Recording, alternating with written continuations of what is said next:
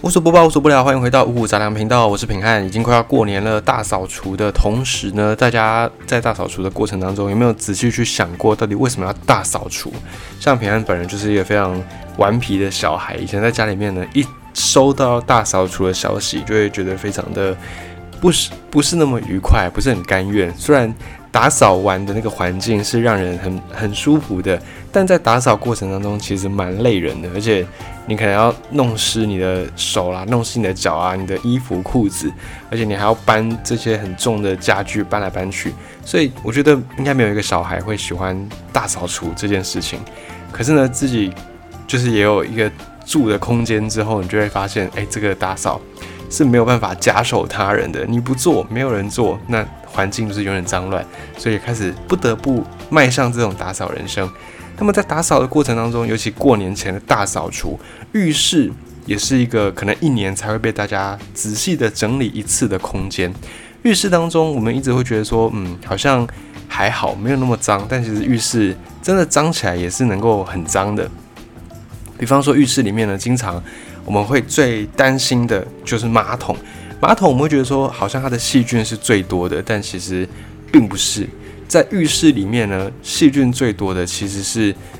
水手那个洗手台的排水孔，或者是水龙头的把手跟马桶冲水把手这几个地方细菌会比较多。那么最多的，根据那个科学家他们去做一些检测，发现说洗手台的排水孔，还有那个淋浴淋浴间的排水孔，因为有的是做干湿分离，反正呢排水孔细菌量通常是会比较高的，而且是比马桶的坐垫。的细菌量还要高，也比洗手台的那个台面的细菌量还要高，因为排水孔就是所有的这些污水、脏水，你清洁过的这些清洁液啊、什么水啦，哦，你吐的东西都会往那个排水孔去，所以排水孔会有点违背我们尝试变成最脏的地方，这个也是当然如此的。因此，如果你想要短时间内尽可能的清洁更多的细菌的话，比较有效率的做法就是直接去清理排水孔，这个是可以最快的一个方式。那有一些厕所，呃，一般住家厕所可能比较不会有，但你如果去外面，去一些公共场所，或者是你可能住一些比较高档的饭店，厕所通常会配置烘手机或者是烘干机。尤其在这个国道休息站，都会有烘干机、烘手机。那么这个烘干机、烘手机，它吹出来的风可以让我们的手快速干燥。可是呢，这个吹风的过程当中，不只是把我们的手烘干，可能也会无意间把细菌吹到我们的手上来。然后这个手又碰到这个细菌，有可能碰到其他地方，就无意间传播了这个细菌。光是呃有一个研究去做。他们那个实验发现说，光是把那个培养细菌的一个盘子、一个器容器放在烘干机前面三十秒，就可以长出大概十八个到六十个细菌的菌落。可是呢，如果这个烘手机没有使用的状况之下，让这个培养皿、培养盘暴露在浴室的空气当中，两分钟才长出大概一个菌落。所以这个说明说，自动烘手机使用的时候，嗯，有一点风险，你可能要仔细的想一下。那后来在研究更进一步的去探讨说，那是不是因为烘手机这种自动烘干机里面本来就有细菌，所以当它作用就会把细菌吹到人的手上呢？后来他们去做了更进一步的研究，发现说，哎，其实那个烘手机、干手机里面内部的细菌量不多，蛮低的。那这表示什么？这表这表示，比方说烘手机也好，比方说。电风扇也好，或者是冷气也好，这种会让空气对流的设备，其实它也有一个可能，就是会让细菌传播，因为透过空气对流的关系，所以传播这样的一个细菌。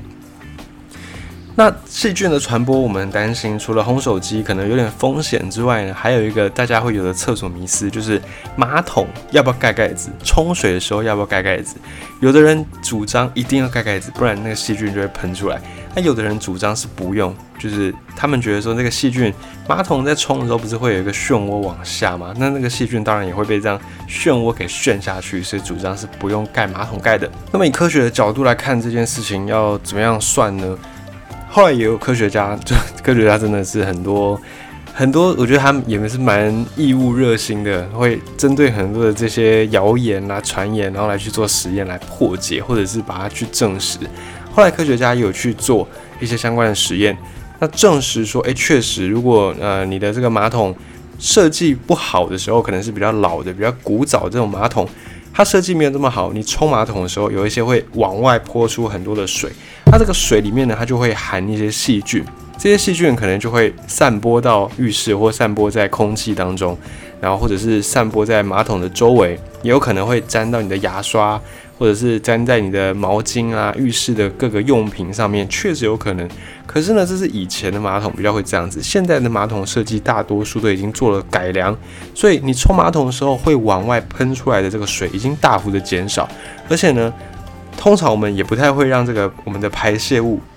不管是大小便，我们都不太会让这种大小便一直停留在马桶里面，我们都是直接解决完直接冲走，所以这种排泄物它停留在马桶的时间也会变得比较短。因此呢，这些研究。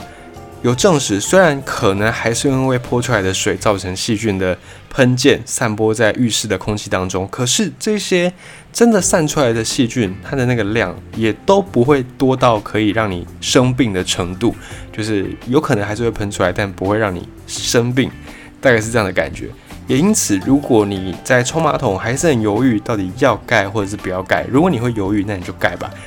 减少一个可能有的细菌传播的机会。这个就是比较，你会比较安心一些些，所以还是要看你的个人习惯。当然，马桶本身也是要做清洁的，周围的浴室的环境也是要做清洁。那么讲到清洁，看得到的我们很好清洁，看得到的脏的你就你就清掉就是了嘛。但看不到的，有时候我们会比较担心。比方说细菌里面，其中还有一种叫做大肠杆菌。这个大肠杆菌它有分几个种类。有一部分是无菌的，呃，无害的，无害的大肠杆菌呢，在我们的人体当中是天然存在的、自然存在的，而且在人体当中的大肠杆菌呢，是人体里面算是好的帮手，因为它会制造一些维生素，而且会防止肠道里面其他的这种坏菌的生长，所以好的大肠杆菌对人体来说是有有好处的。但是呢，还有一些是不 OK 的大肠杆菌。这种不 OK 的类型，它就会造成食物中毒或者是食物污染。那为什么我们经常会用大肠杆菌来去判别说，呃，这个食物是不是干净，或这个水是不是干净呢？因为你想嘛，正常来说，这种大肠杆菌它只会存在在肠道里面。那什么样的状况会让这个食物或水沾到大肠杆菌呢？那当然就是透过我们的粪便或者是尿液。所以也因此。我们在检测一些食物它是不是干净的时候，我们会用大肠杆菌，因为如果有大肠杆菌，那就表示嗯不正常，就表示可能有被污染的状况。那这个大肠杆菌在浴室当然也是一个很常会有的细菌。这种大肠杆菌要怎么样来处理呢？完全的干燥可以让大肠杆菌致死，可是你要让浴室完全的干燥不太实际。那如果你想要用高温杀菌也可以，那高温要多高呢？大概要一百二十一到一百三十四度，这个也是 理论上达得到，但实际上很难。你很难让浴室出现一个一百二十几度的温度，你很难有这样的一个东西。那难道我们就拿大肠杆菌一点办法都没有吗？当然也不是。大肠杆菌它也害怕 pH 值比较高的环境，所以呢，你直接提高 pH 值会比较有效的去杀灭大肠杆菌，还有其他的一些细菌。那你就可以选那种 pH 值比较高的清洁剂，或者是一些小苏打粉，或者是漂白水，或者是之前的那个次氯酸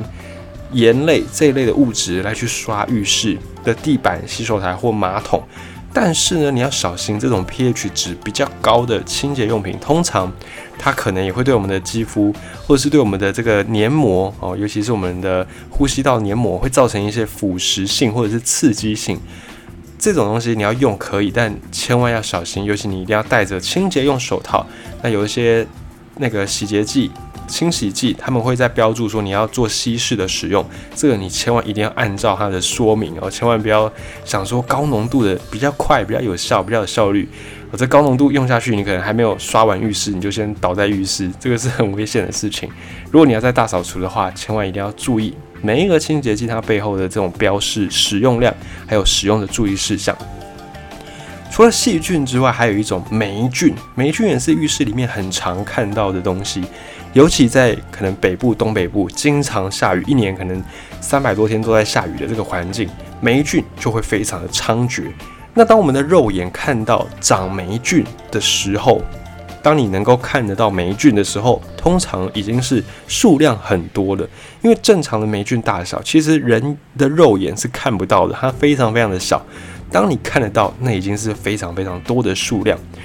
霉菌在浴室特别的难处理，因为浴室就是一个温暖又潮湿的地方，这个就是霉菌最喜欢的环境。但你要怎么样清除霉菌呢？保持干燥，然后再来就是让那个浴室不要这么温暖。啊，你可能你在洗澡的时候，你会习惯开那种暖气，有些浴室有附暖气。那有些浴室呢，可能因为比较久的关系，比较旧的关系，没有这种通风的设备。如果没有通风的设备，那你就要记得把那个门窗给打开，让浴室里面不要是闷着，不要闷热的。然后呢，也千万不要用温热水来扫浴室。你会想说热水可以杀菌，但热水它也是一个提供温暖的条件。你用温热的水去洗浴室，如果那个水有积水，没有擦干，这种环境反而会让霉菌非常的喜欢，让它长得更更好，让它长得更快速。所以记得洗完澡、使用完浴室，如果有水，请用拖把或者是刮水器哦来把它清除掉。然后打开除湿机，如果你有的话，或者是那种抽风机啊，或者是有窗户门，反正就是让浴室通风，不要它是一个空气不会流通的地方，这样你就可以比较好的跟霉菌说再见。还要记得，你不要给它食物。霉菌吃什么呢？霉菌吃很多，只要是有机物，它都有可能能够当它的食物。这个有机物代表说它不一定要是活的，好，什么叫什么叫做不是活的有机物呢？比方说我们的这个皮屑，有时候你那搓身体搓一搓会有那种皮屑嘛，这个皮屑当它被搓下来之后，它已经是死掉的，它是新陈代谢完的老旧的细胞，这个老旧的细胞它已经死掉了，它照理说它不是活的，但是因为它是有机的，所以这个霉菌就会吃，因此脏污的。这种物质，或者是我们脱落的皮屑，绝大部分包含灰尘，也是一种有机物。头发、棉花都是。还有一个可能你想不到，但它也是有机物的，叫做肥皂。肥皂也可以是霉菌的食物啊！天哪，太可怕了。那要怎么办呢？肥皂它也是霉菌的食物，没错。但是霉菌并不会直接就附身在肥皂上面，这个肥皂会。变成霉菌的食物是说，有时候我们用肥皂来洗澡嘛，洗完之后那个肥皂泡泡或者是一些肥皂屑，它没有被我们冲干净，它就散落在浴室里面，这个就会比较让浴室的瓷砖容易发霉。所以在洗完澡之后，记得要再清理一下地板上或者是那个瓷砖的缝隙，还要再多留意一下。当然，这个一定要定期的整理清洁啊！你不要说做一年大扫除才做一次浴室的清洁，然后你想要让浴室一年。都能够保持的光鲜亮丽，那是不可能的。你一年只扫一次，它是不可能干干净净的，还是要勤打扫、勤维护，才有机会让浴室保持比较干爽、舒适的一个状态。但其实我们看到浴室啊，有这么多的，或是厕所有这么多的病菌，你可能会很害怕。你说完蛋了，你今天听完这一篇五谷杂粮之后，你可能就不想洗澡了。可是也不用这样子，因为。你就算不在浴室，你在房间，你在任何地方，我们无时无刻都暴露在细菌的环境当中，而且我们会对细菌有一个迷思，就是我们觉得细菌好像就是一个不好的东西。但细菌本身呢，它其实是一个中性的词，它并没不代表好或坏，它没有像病毒那样，病毒就是一个负面的词嘛。但细菌，细菌它只是一个种类，就像动物只是一个总称，动物里面有对人类有害的动物，也有对人类有益的动物。这个就是看你怎么样去解释，所以细菌也是这样子。细菌的感觉比较像动物或植物啊。讲到动物或植物，你不会有特别的那种不舒服的感觉。所以细菌也是，细菌也有分好细菌跟不好的细菌。当然，更多的是不好也不坏的，对人类没什么特别影响的细菌。那这个细菌有一些，当然你吃下去会让你不舒服；有一些吃下去就不会怎么样。你如果很在意的话呢，还是。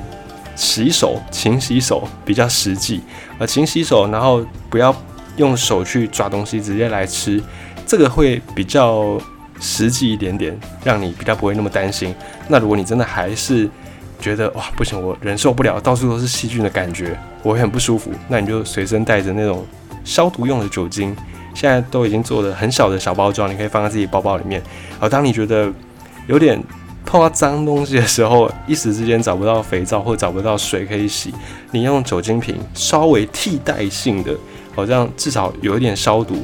这个也会比较安全一些些。当然，不只是因为防疫才要这样做。在就算没有疫情哦，你还是要尽量防范用手去抓东西来吃，因为我们手上确实会沾到很多东西。那这些东西什么东西上面有什么细菌，你没有办法完全的掌握，所以最好的方式就是不要透过手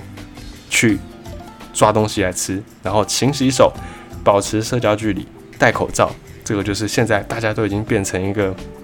基本共识，变成一个基本生活准则。跟你分享浴室当中的。这些细菌跟霉菌